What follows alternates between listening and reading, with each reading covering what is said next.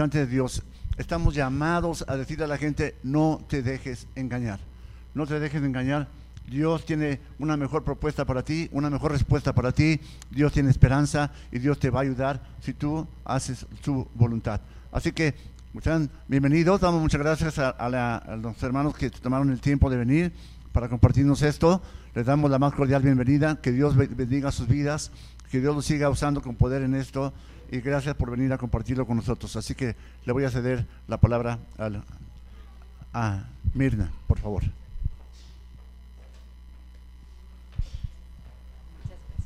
Gracias, pastor.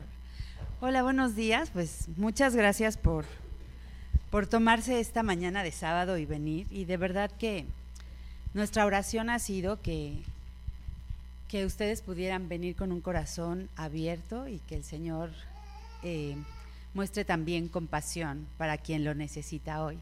Y que vean en nosotros también esa misma compasión con la que el mismo Señor ha mostrado para con nosotros como pecadores. Entonces yo quisiera primero em, decirles un poco qué es Semilla de Esperanza. Y nosotros somos un ministerio que surge de la iglesia y eso nos emociona mucho porque es finalmente lo que debe hacer. O sea, si los ministerios existen allá afuera para servir a la iglesia es porque la misma iglesia local nos está levantando y hay quienes se tienen que levantar para ir y hablar de lo que la iglesia necesita.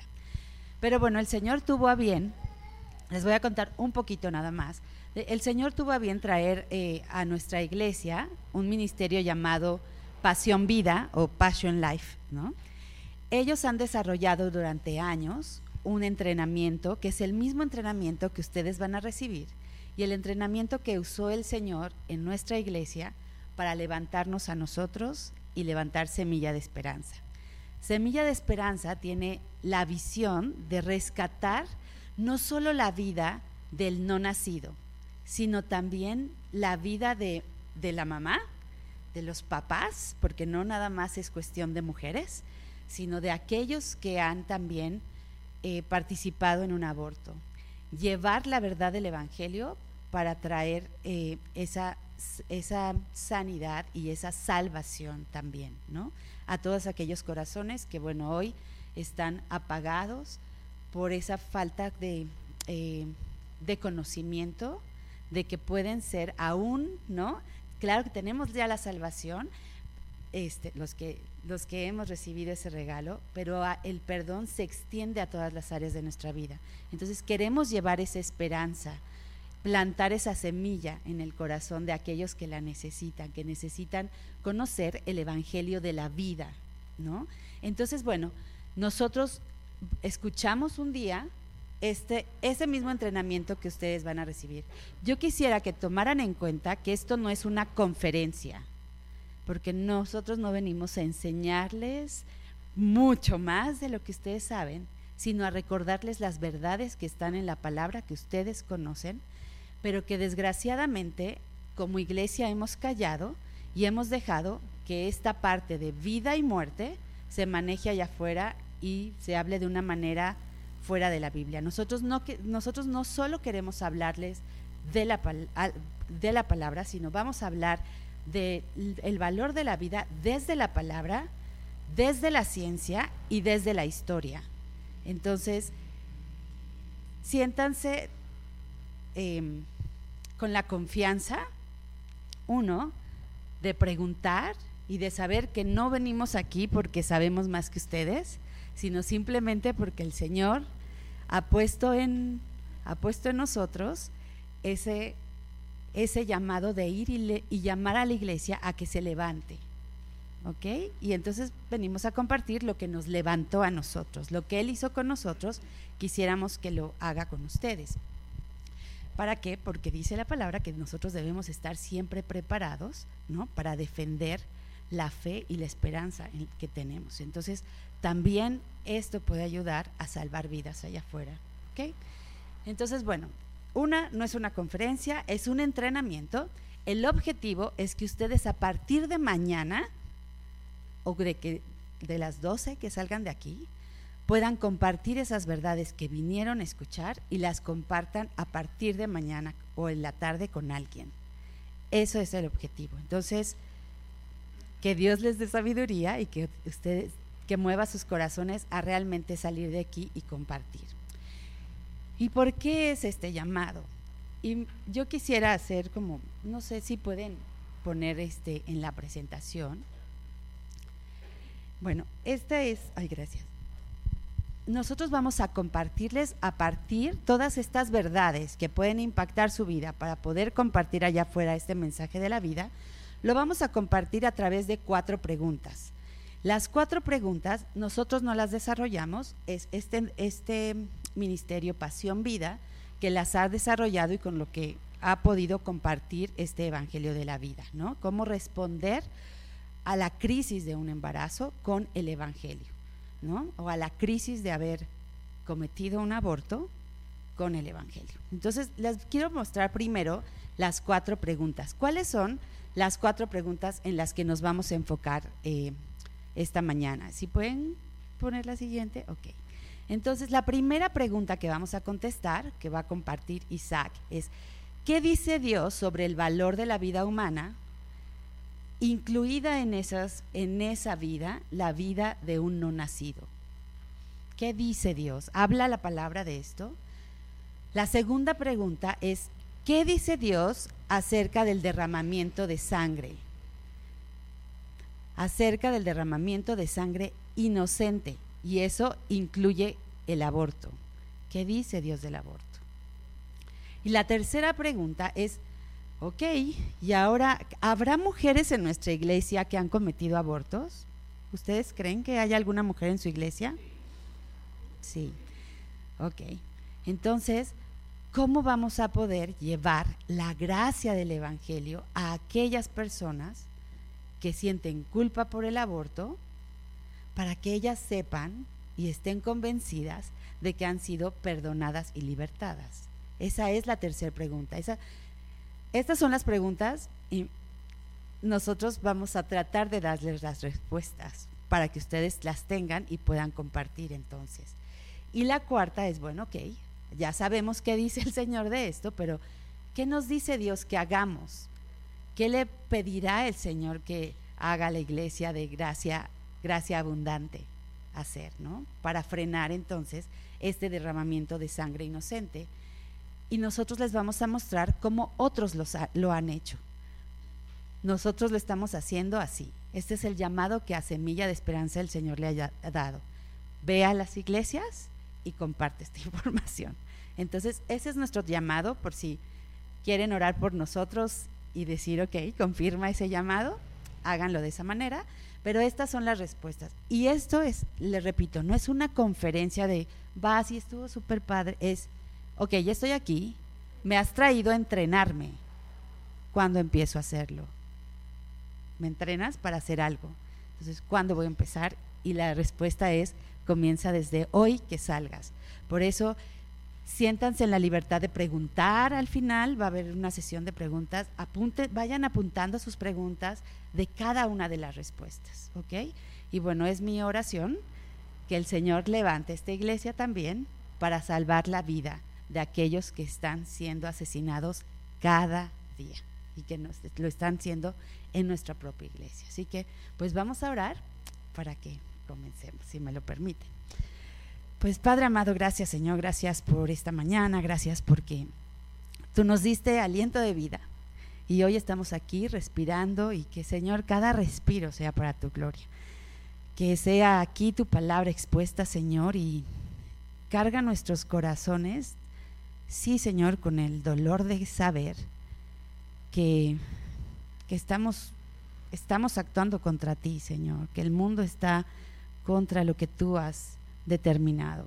Pero también, Señor, llénanos de esperanza, sabiendo que nosotros podemos ser, como tú quieres que seamos, la luz en este mundo de tinieblas. Así que abre nuestros oídos, nuestros ojos, Señor, y también ayúdanos, Señor, a compartir lo que tú has puesto en el corazón de cada uno de mis hermanos. Y que al final, Señor, podamos alabarte y glorificar el nombre de tu Hijo.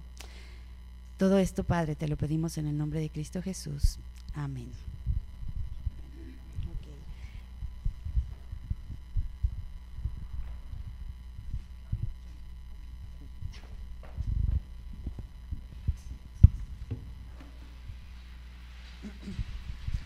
Hola hermanos, buenos días. Eh, como Mir lo comentó, estamos agradecidos de, que abran las puertas de, este lugar para recibirnos y escuchar no solo esta información, sino como Mir lo comenta, el, entrenamiento para que ustedes puedan poner manos, manos por obra. Em, es siempre un, placer y una bendición y un privilegio estar delante de ustedes compartiendo. Está bien, está bien. Eh, quisiera ir primero a eh, Romanos capítulo 12, versículos 1 y 2. Yo, yo voy a leer el versículo 2 en la versión NTV, la nueva traducción viviente. Y dice así la palabra de Dios. No imiten las conductas ni las costumbres de este mundo. Más bien, dejen que Dios los transforme en personas nuevas al cambiarles la manera de pensar. Entonces aprenderán a conocer la voluntad de Dios para ustedes, la cual es buena, agradable y perfecta. Ese es Romanos 12, 2. Entonces, en el versículo 1 vemos que el apóstol Pablo nos llama a rendir todo nuestro cuerpo, a someter todo nuestro cuerpo, o sea, las acciones, las cosas que hacemos, a la voluntad de Dios después de haber recibido la, gracia y la misericordia de, Jesucristo.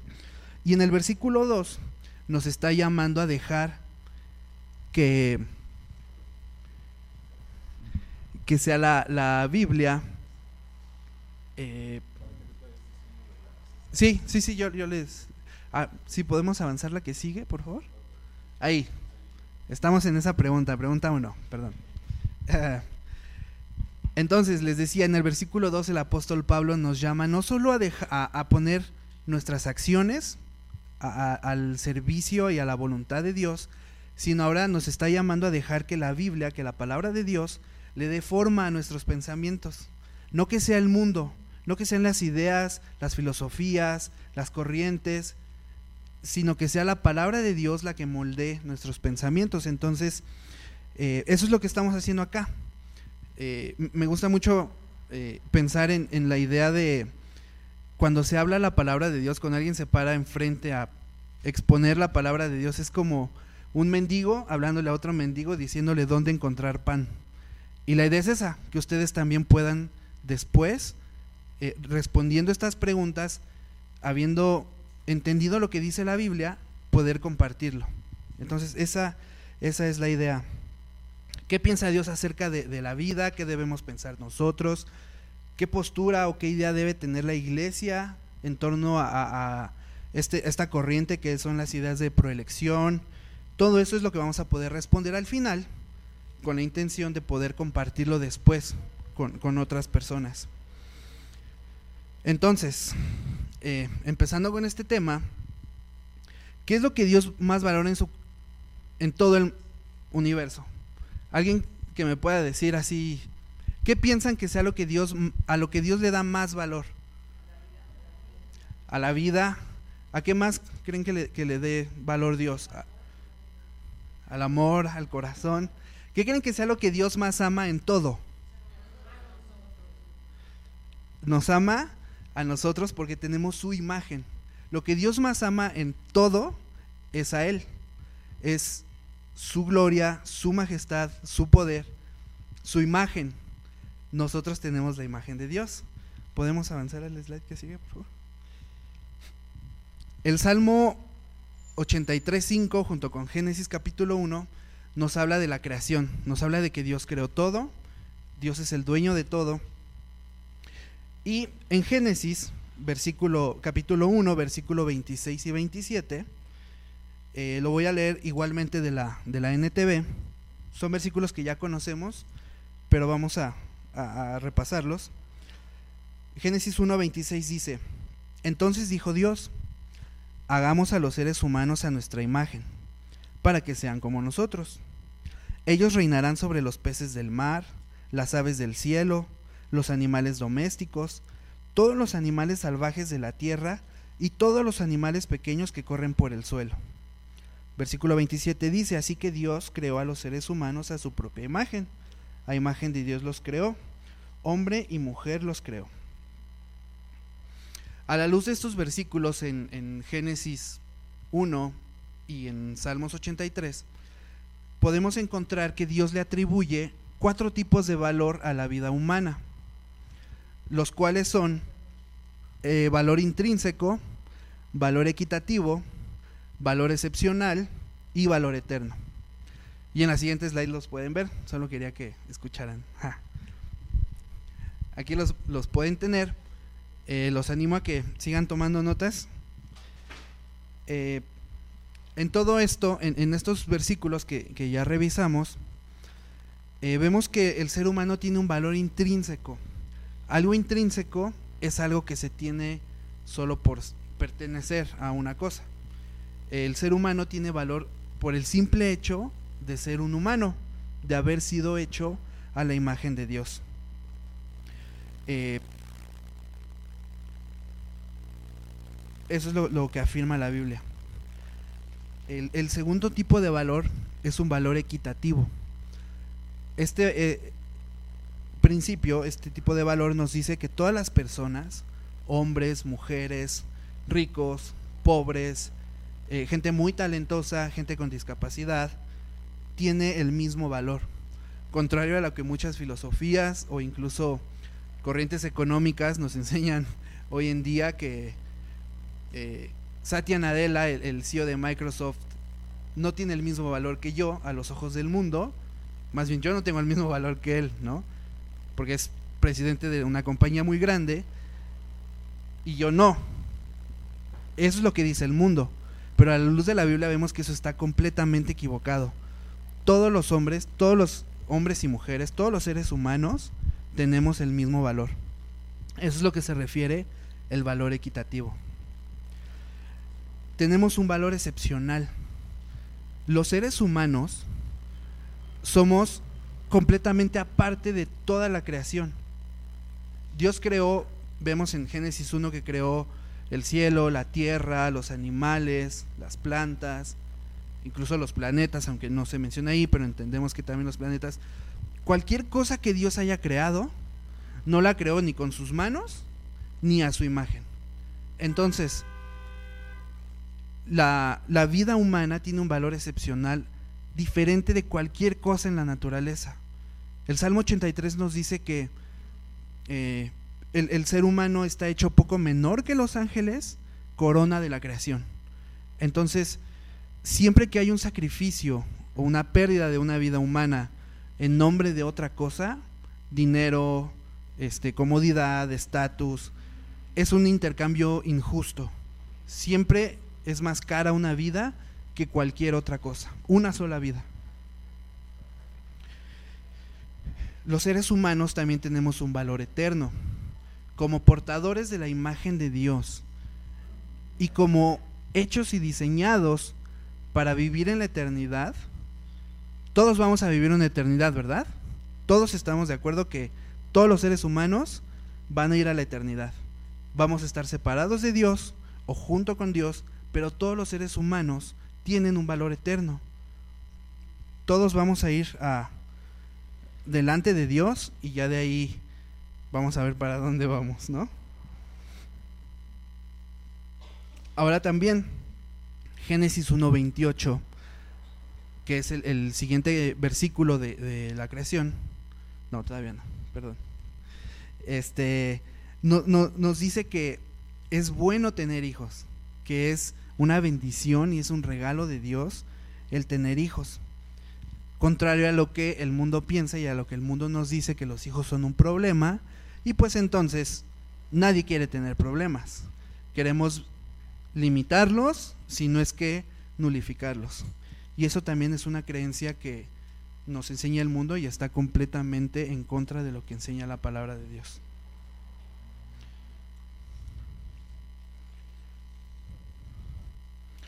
Bueno, hasta este momento ya vimos que la vida humana tiene un valor excepcional, que la vida humana tiene un valor diferente de todo lo que tenemos en la, en la creación. Eh, ¿Podemos avanzar al, al siguiente slide, por favor?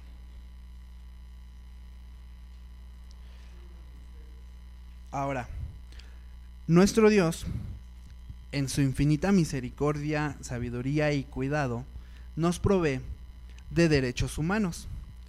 Movió todo para que en, nuestro mundo, nuestro planeta, tengamos derechos humanos, que son derechos que tenemos por el simple hecho de ser humanos. Eh, tenemos varias garantías y el principal derecho y el que es requisito para disfrutar de los demás derechos, pues es la vida, ¿no? Es por eso que en el tema del aborto, en el tema de la discusión de la vida, es muy importante poder definir, es fundamental poder definir cuándo comienza una vida, cuándo algo se considera humano.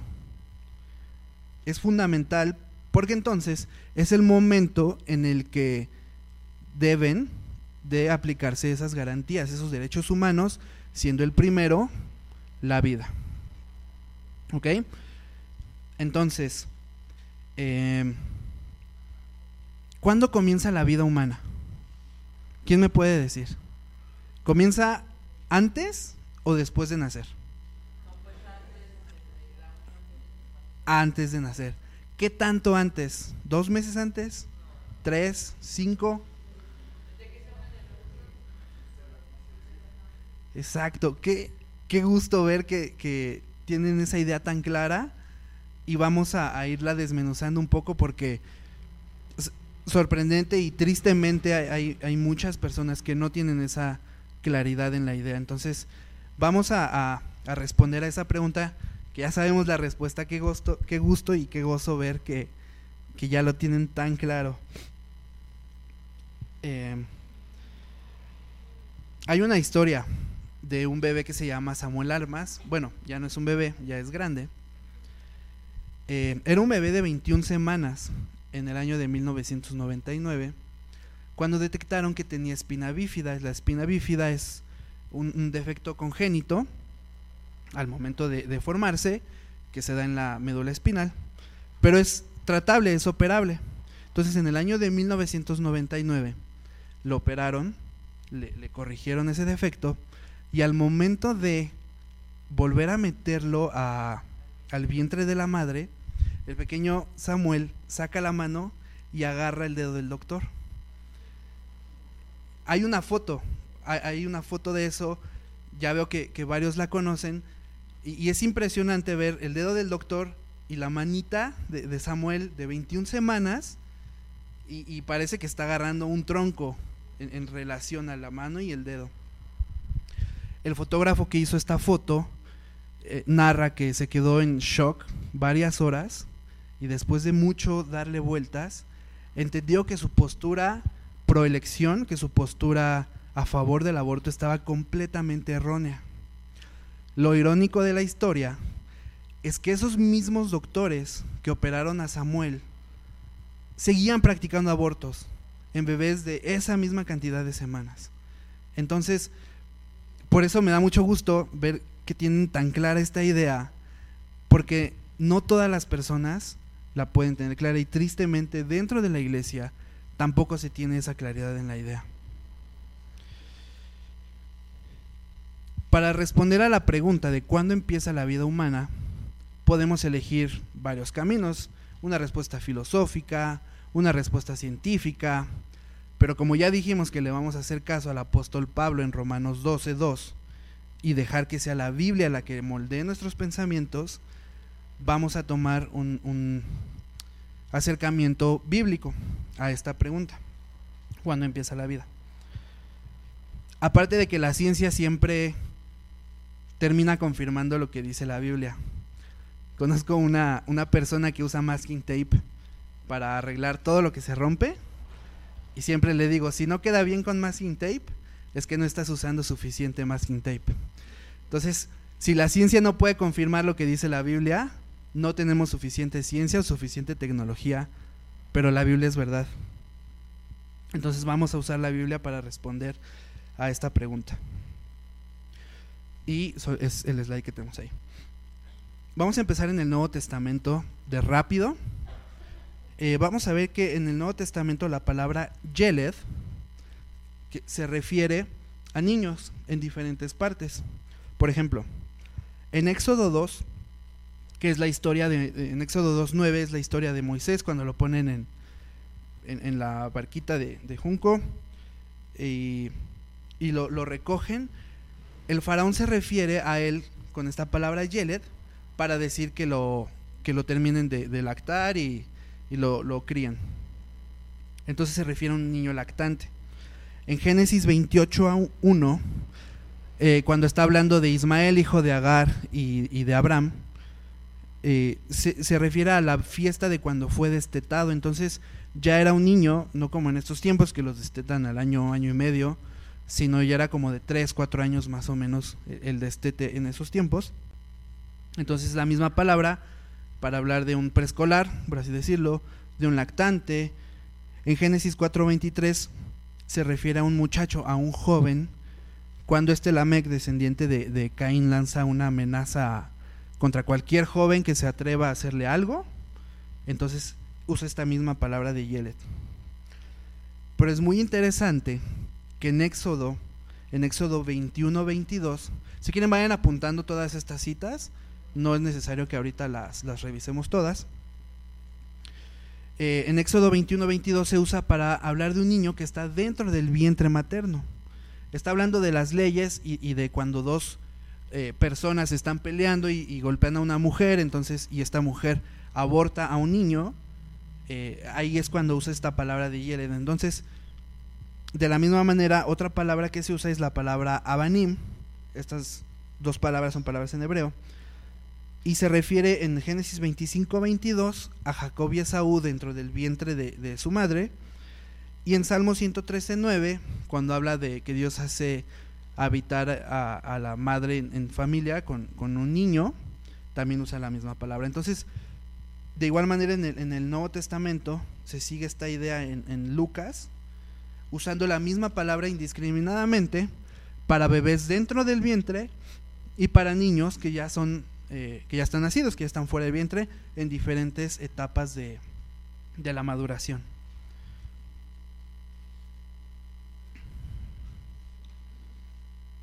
Ya me perdí en mis hojas. Ya, aquí está.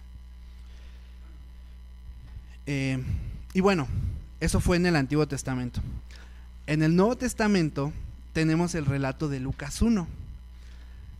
Eh, Lucas 1 nos habla del relato cuando eh, Zacarías, el sacerdote en turno en Jerusalén, recibe la promesa de, que iba a tener un hijo. Por cuestiones de tiempo no vamos a ver todo el capítulo 1 de, Lucas porque son como cinco predicaciones en ese capítulo. Y, pero vamos a ver unos, un, par de versículos claves dentro de, de este relato. Entonces, el versículo 5 nos presenta al sacerdote Zacarías sirviendo en el templo y a su esposa Elizabeth viviendo con él. El versículo 11 de Lucas 1 nos, nos dice que Zacarías recibe la promesa de que su esposa Elizabeth se iba a embarazar y en el versículo 24 efectivamente Elizabeth se embaraza. Entonces, eh, y alaba a Dios. Vemos cómo nuevamente los hijos son son motivo de alabanza y de gratitud a Dios. Pero bueno, vemos que Elizabeth se embaraza. Y ahí el versículo 26 nos da un, una forma de empatar la escala de tiempo porque ahora el relato se centra en María. Y dice que cuando Elizabeth tenía alrededor de seis meses de embarazo, un ángel se le aparece a María y es cuando María recibe la, la promesa de que iba a estar encinta y que iba a esperar a nuestro Señor Jesús. Entonces e, es, una forma como de hacer un match y, de situarnos ¿no? en la escala temporal de la vida de María. Y en el versículo 31 es cuando María recibe esa promesa y el ángel le dice, quedarás encinta y darás a un, luz a un hijo. No le dice, ya estás embarazada, ¿verdad? le da la promesa de que se iba a embarazar.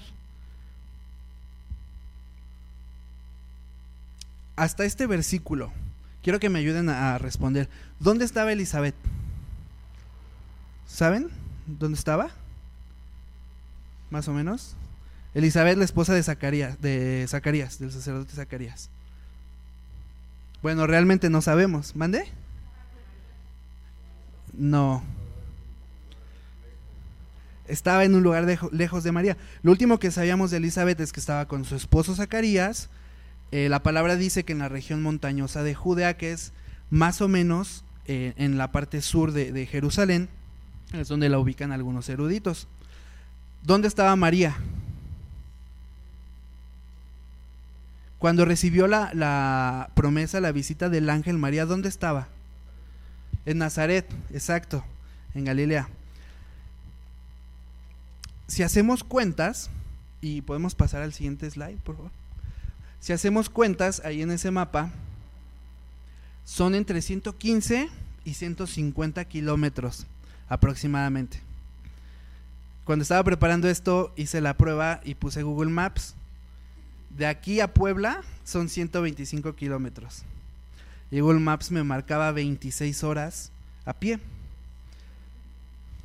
Obviamente no tenían unas carreteras ni la infraestructura que nosotros tenemos, pero nos da una idea este, a grandes rasgos de qué es lo que estaba pasando. Entonces, lo último que sabíamos de María es que iba a concebir. Y, espero poder transmitirles el 10% de la sorpresa que yo me llevé cuando vi esto. Tal vez no soy muy buen comunicador. El versículo 41 nos suelta una bomba, porque dice, aconteció que cuando yo Elizabeth, la salutación, o sea, el saludo de María, la criatura saltó en su vientre. ¿Cuál criatura? ¿De cuál criatura está hablando? De la de Elizabeth. ¿Quién era la criatura de Elizabeth? Juan el Bautista. ¿Qué edad tenía Juan el Bautista? Seis meses. En el vientre. ¿Quién estaba dentro del vientre de María? ¿Qué edad tenía Jesús?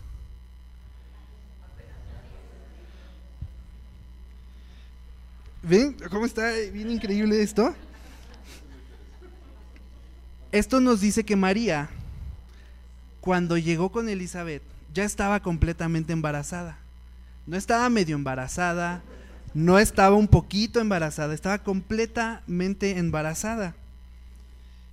Debió de haber concebido en algún punto entre el versículo 31 y el versículo 41. No sabemos cuándo.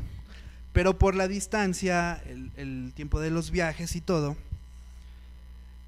eh, Jesús tendría apenas un par de horas, o si acaso días, cuando Juan el Bautista dirige el primer culto de alabanza a Dios, a la criatura en el vientre de, dentro de María, que ya era completamente Dios y que ya era completamente hombre, y que no era más grande que el punto final en las notas que traigo. ¿Se imaginan a María? La impresión de María. O sea, tal vez María solamente iba a platicarle a Elizabeth que se iba a embarazar. Y cuando llegó con ella, ya estaba embarazada. ¿Se imaginan la, sorpresa de María? Y no, es de extrañarse que sea una razón más para esa alabanza y esa adoración que vemos en los versículos que siguen.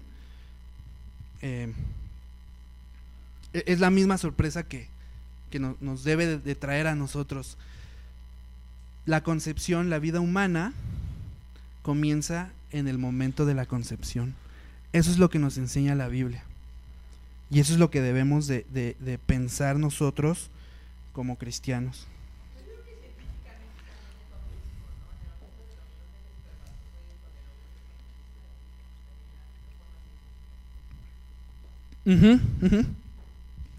Em, conozco un maestro que se dedicó varios años a la industria farmacéutica y justamente hoy da clases, es, un químico y hoy da clases, es cristiano y de repente tiene ideas medio, medio raras. Entonces, justamente le pregunté y él me dijo desde el punto de vista químico, bioquímico, dijo, la vida empieza cuando hay un proceso metabólico. Eh, lo que me explicó, y la verdad no lo entendí muy bien, pero lo que les puedo decir hoy es que eh, está el reino mineral y los seres vivos, o sea, todas las cosas inertes y las cosas que tienen vida. Hay un punto en el que las dos células, el espermatozoide y el óvulo, se unen y dan lugar a un otro producto, un producto diferente, un ser humano. Entonces, ese es el momento en el que se empieza a dar bioquímicamente, que es lo que él sabe, que, me explico, es cuando ya hay procesos bioquímicos que ya están fuera del control de la madre, fuera del control de cualquier otra persona, y es cuando ese ser humano empieza a, desarrollarse. Salmo 139 nos dice que es Dios el que, el que va desarrollando a ese ser humano.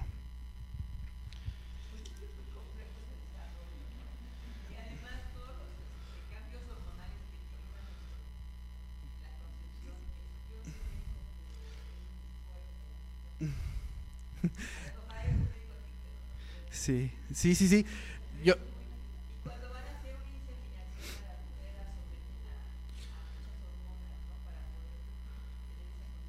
Sí. Ajá, ajá. Sí, ya es, ya es un proceso completamente diferente. Yo tampoco soy médico, este, pero tengo cuatro hijos y es una maravilla ver todo el proceso eh, en, mi esposita que está aquí con nosotros, eh, los cuatro embarazos han sido eh, increíbles desde el punto de vista de desde ver al bebé, desde todo, todo, saber que, está ahí, saber que tú estabas en un lugar cuando no, no, sabías que ya estaba ahí ese bebé hasta que te enteraste después. Es increíble. lo que les mencionaba de la ciencia es también que, que no lo podemos ver hay un, unos muchachos que se dedican a hacer videos en YouTube de cosas a muy mucha velocidad con la cámara Phantom, pero cámaras así súper rápidas. El último video de ellos que vi es estaban viendo un arco eléctrico, o sea, una chispa brincar de un punto a otro, así una velocidad súper rápida. Y, es por los avances científicos. Entonces yo creo que en algún punto vamos a tener eh, forma de ver el momento exacto de ver la concepción y entonces la gente va a decir, ah, pues sí, como muchas cosas que, han dicho eh, en la Biblia. No podemos verlo ahorita, pero lo que sí podemos ver es el siguiente video que, les vamos a presentar. Y este terminando de ver el video regreso para dar una, una última nota. Bienvenido al asombroso mundo dentro del vientre donde cada pequeño bebé crece y se prepara para la vida después del nacimiento. También es el lugar donde se consolida parcialmente la salud para toda la vida de cada pequeño. El desarrollo humano comienza al momento de la fertilización, cuando una célula reproductiva masculina y una femenina se unen para formar un embrión único, unicelular. Aproximadamente a las 24 horas, el embrión unicelular se divide en dos células, luego en cuatro células y así sucesivamente. Esto inicia la increíble transformación de un embrión unicelular hasta convertirse en un precioso recién nacido.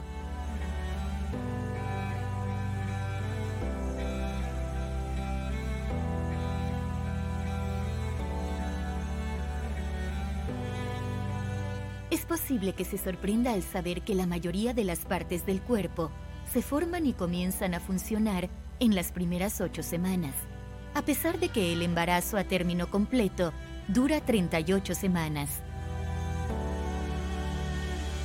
A los 22 días el corazón comienza a latir y rápidamente se parece al corazón de un recién nacido.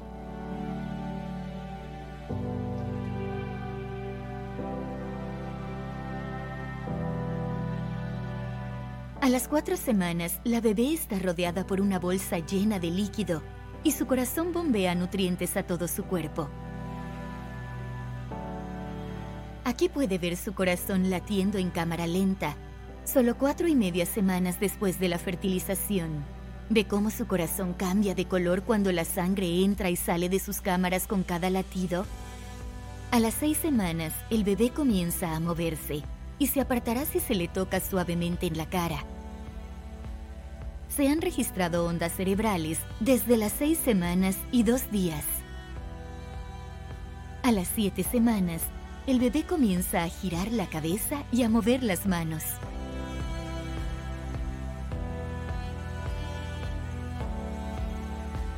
Los dedos individuales comienzan a emerger de las placas de sus manos y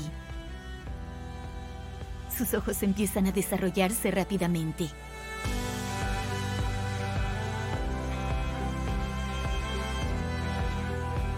También se observan los movimientos de las piernas, junto con la respuesta al sobresalto. El corazón de la bebé con cuatro cavidades cardíacas ahora está casi completo y continúa su actividad de mantenimiento de la vida, descansando solo brevemente entre cada latido. A las siete y media semanas los dedos del bebé están separados. Sus manos comienzan a tocarse en la línea media, como también lo hacen sus pies. Aquí se puede ver su hermoso ojo derecho, rodeado de sus nuevos párpados.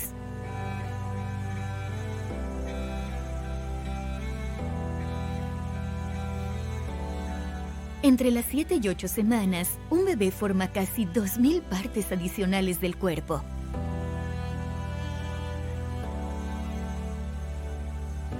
A las 8 semanas, el cerebro de un bebé es tan complejo que partes de él se parecen mucho al cerebro de un recién nacido.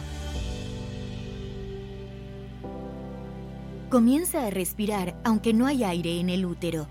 Incluso a esta temprana edad, la mayoría de los bebés eligen usar su mano derecha o izquierda igual que usted.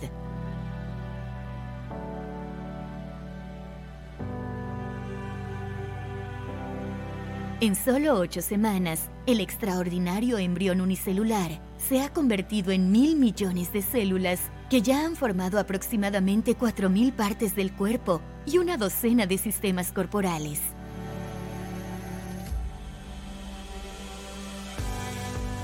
A las nueve semanas, el bebé comienza a chuparse el pulgar, tragar, suspirar y estirarse. Su cara, sus manos y sus pies ahora sienten y responden al tacto ligero.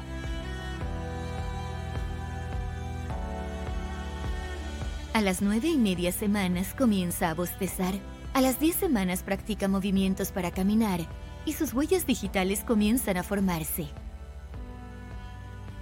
A las 11 semanas, la boca y los labios están completamente formados. Las 12 semanas, el bebé abre y cierra la boca y mueve la lengua.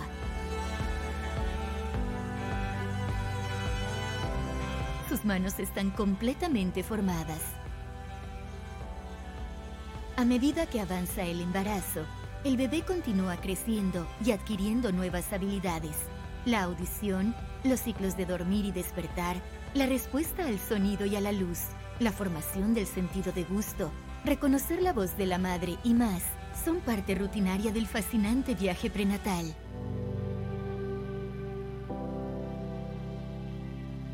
El embarazo es de hecho un tiempo de preparación para la vida después del nacimiento. También es un momento para celebrar y anticipar las alegrías, maravillas y desafíos que vienen con cada nueva vida. Comparta este video gratuito con su familia y amigos. Puede descargarlo ahora desde ehd.org diagonal ES.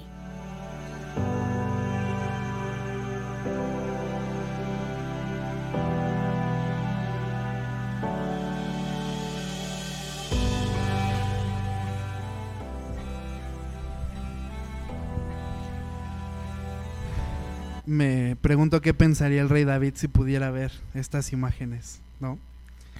Eh, en el Salmo 139, eh, el rey David habla justamente de esto, de cómo Dios lo, formó en el vientre de su madre, eh, haciendo un análisis de los pronombres, cuando dice me formaste, formaste mi vida, se está este, atribuyendo ya rasgos humanos lo hace de, una forma tan poética y, tan hermosa.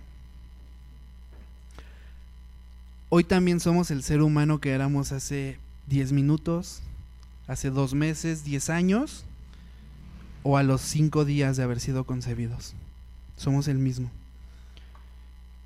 Solamente estamos madurando a través de las etapas de nuestra vida Y usemos estos textos para mostrar que nuestra humanidad dentro del vientre de la madre no solo es una realidad, sino es una forma encantadora y maravilloso de serlo.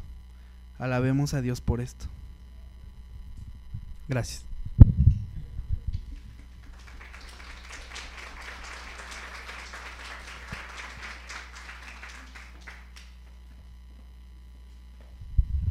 Gracias, Isaac. Y bueno, muchas, muchas de estas cosas quizá tú ya las sabes. O has, has leído la Biblia, igual que nosotros, pero el maravillarte con estas historias es importante, ¿no? Como que nos vuelve el Evangelio vivo. Y eso es lo que tenemos.